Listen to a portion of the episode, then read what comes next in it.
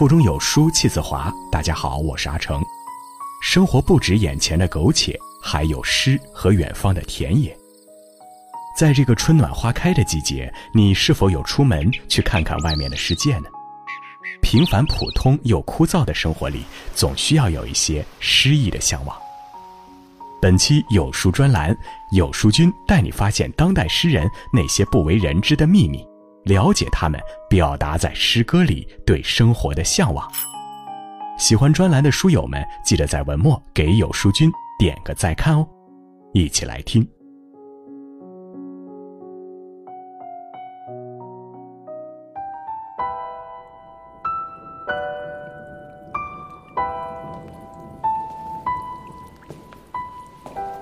撑着油纸伞。独自彷徨在悠长、悠长又寂寥的雨巷。我希望逢着一个丁香一样的结着愁怨的姑娘。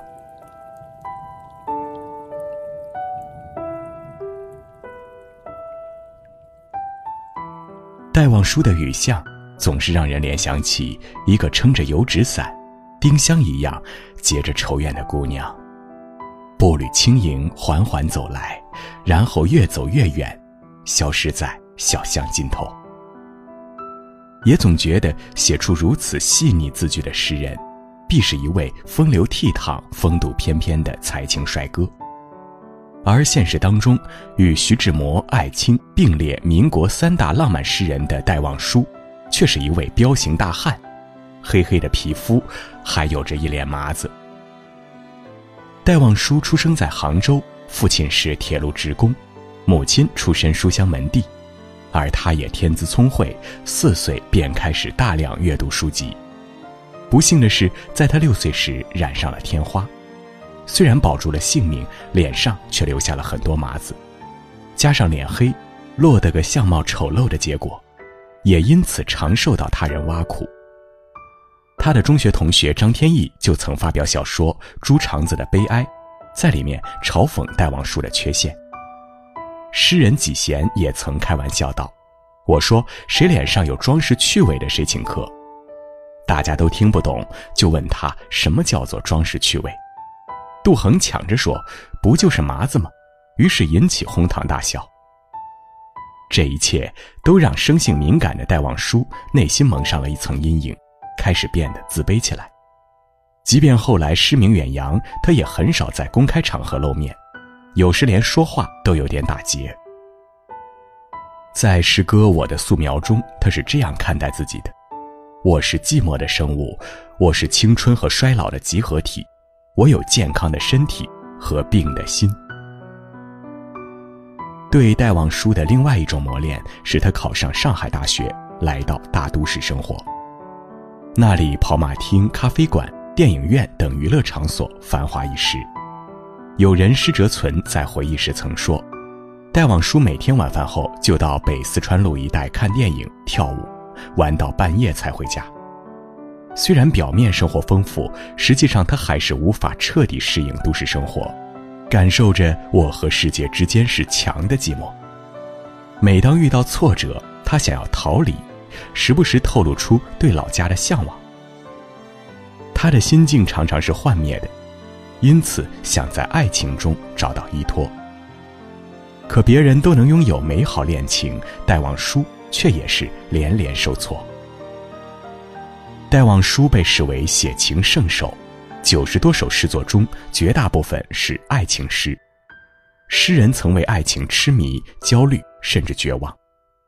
最初的他向往爱情，又因自卑而困于爱情。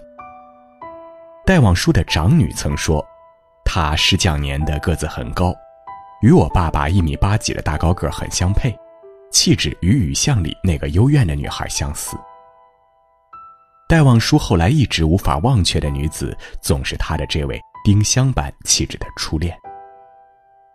故事发生在一九二七年。戴望舒寄住在好友施哲存家中，在那里，他遇见了一生所爱施哲存的妹妹施绛年。当时绛年还在上学，年轻聪颖，对于木讷的戴望舒来说，就像一缕朝阳照进心窝。但隔了很长一段时间，戴望舒始终不敢当着女孩的面说出自己的心事。后来，他编写自己的处女诗集《我的记忆》，在扉页上印上 “A Jenny” 几个法文字，以及给降年，由此来表达爱意。但施降年对戴望舒只有兄长般敬重，对他的表达也都以拒绝回应。冷漠的态度让戴望舒痛苦不堪，有一回竟以跳楼自杀来向降年求爱。为了阻止悲剧的发生，降年暂时答应与他相爱，但条件是他必须留学获取学位，回国之后有一份稳定的工作。为了赢得美人心，一九三二年，戴望舒不惜远赴法国。他在航船上写情书，在旅途中买礼物。到法国后，写下所见所想，寄信给施匠年，但施匠年的回应却越来越冷淡。回国后，戴望舒找到施匠年，才发现对方从来都没有爱过自己，也早已和别人在一起。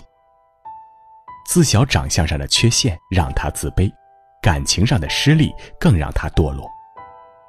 就是这段挥之不去又难以磨灭的阴影，甚至影响到了他的婚姻。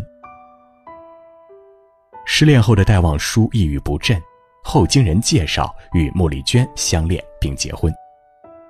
婚后不久，穆丽娟发现诗人的性格和她想象中的浪漫完全不一致。更让穆丽娟感到不快的是，戴望舒在《初恋女》中写道：“你牵引我到一个梦中，我却在别的梦中忘记你。现在就是我每天在灌溉着蔷薇，却让幽兰枯萎。”词中很明显把初恋石降年比作幽兰，而把她比作带刺的玫瑰。让穆丽娟很伤怀。真正的情感危机是由乱世中的两件事被引爆。首先是穆丽娟的哥哥被刺身亡，戴望舒为了安全不让穆丽娟回上海奔丧。然后穆丽娟的母亲病逝，戴望舒也没有告诉穆丽娟，让穆丽娟错过与母亲见最后一面。伤心不已的穆丽娟回到上海。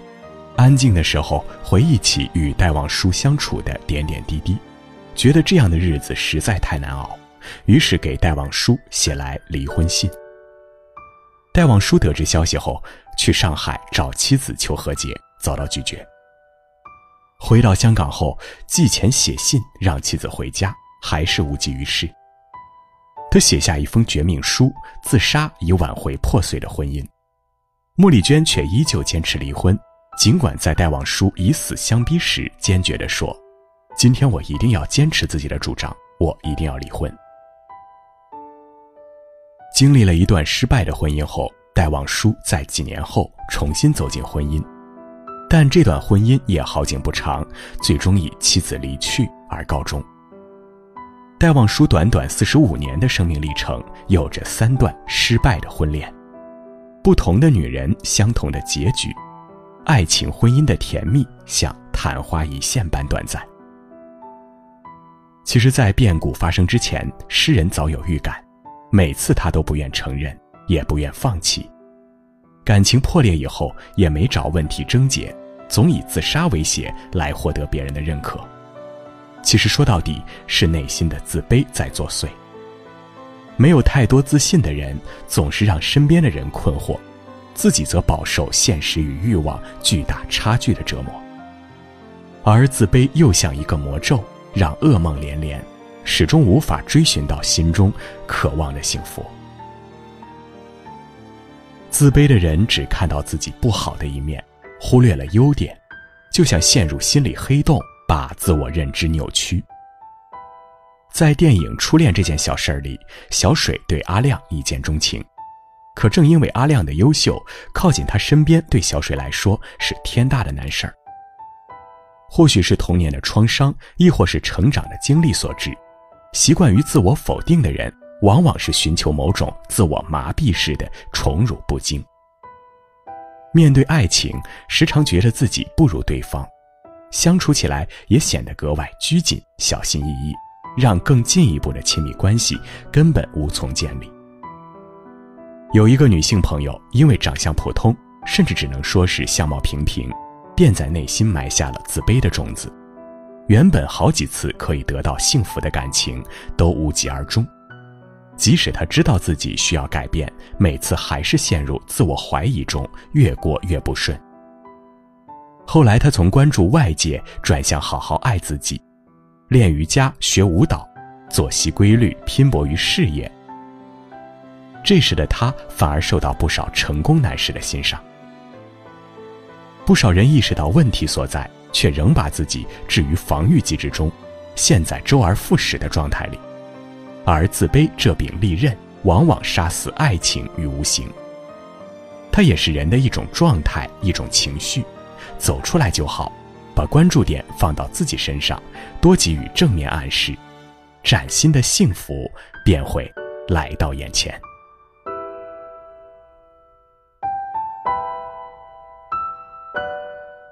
好了，喜欢专栏的朋友，记得在文末右下角点个再看。您的每一次再看，就是给有书专栏、给有书君最大的鼓励。今天的专栏到这里就告一段落了。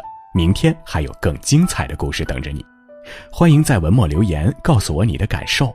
有书专栏每天与你不见不散。